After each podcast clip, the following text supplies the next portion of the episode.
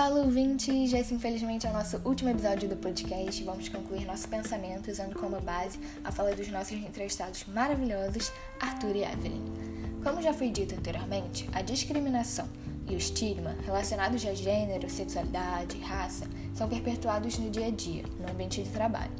Então, precisamos que esse assunto seja abordado, porque existem leis que proíbem o preconceito, a desigualdade salarial, os assédios, mas mesmo assim essas situações ocorrem com uma frequência muito grande. Segundo um levantamento feito pelo Cantor, cerca de 80% das pessoas dizem já ter vivenciado ou visto a discriminação, mas apenas um terço teria coragem de levar a situação para o RH. Até o próprio Arthur compartilhou com a gente que já passou por um momento constrangedor com piadinhas nada engraçadas. Então, o Departamento de Recursos Humanos precisa deixar claro para os funcionários que eles vão ouvir e aplicar punições, que o departamento está aberto para a conversa. Só assim esses números vão diminuir e as pessoas vão poder trabalhar sem se sentirem seguras e sem ouvirem brincadeiras preconceituosas. É necessário que as empresas tomem um passo à frente e mostrem que o ambiente deve perpetuar a empatia. Mas não é muito bem assim que funciona, né? Até porque muitas vezes o preconceito vem desse próprio departamento até um grande questionamento que o Arthur deixou pra gente é por que os papéis sociais são critérios de seleção? Por que eles pensam que um homossexual, um transexual ou uma mulher não são capazes de atuar em um cargo, mas um homem hétero é? E respondendo de forma mais direta e simplificada, é o preconceito, é a questão histórica. A homossexualidade, por exemplo, só deixou de ser considerada doença em 1990, há 30 anos. É algo muito recente ainda.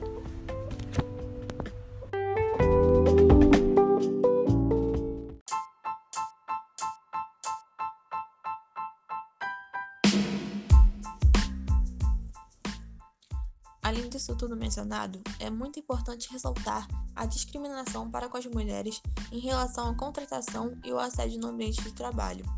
Muitas empresas priorizam contratar homens, justamente pelo fato das mulheres ficarem grávidas e usarem do seu direito de licença maternidade.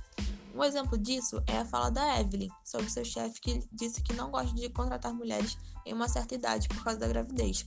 Além disso, uma coisa que infelizmente vem sendo muito recorrente é a questão do assédio. Mulheres relatam como sofrem assédio de seus colegas de trabalho e até mesmo seus chefes, onde diversas vezes são ameaçadas pelos seus superiores e muitas delas, na maioria das vezes, estão coagidas a não denunciar.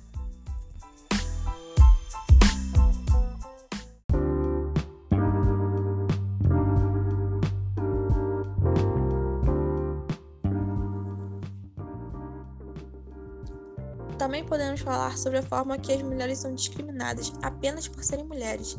Há homens que subestimam suas capacidades intelectuais e até mesmo físicas. Portanto, fica claro os inúmeros obstáculos que as pessoas do sexo feminino enfrentam no mercado de trabalho. Cabe às empresas serem cada vez mais inclusivas em relação a isso e fiscalizarem melhor seus funcionários para que mulheres e outras minorias não precisem passar por essas situações que não são nada confortáveis, principalmente em seus locais de trabalho.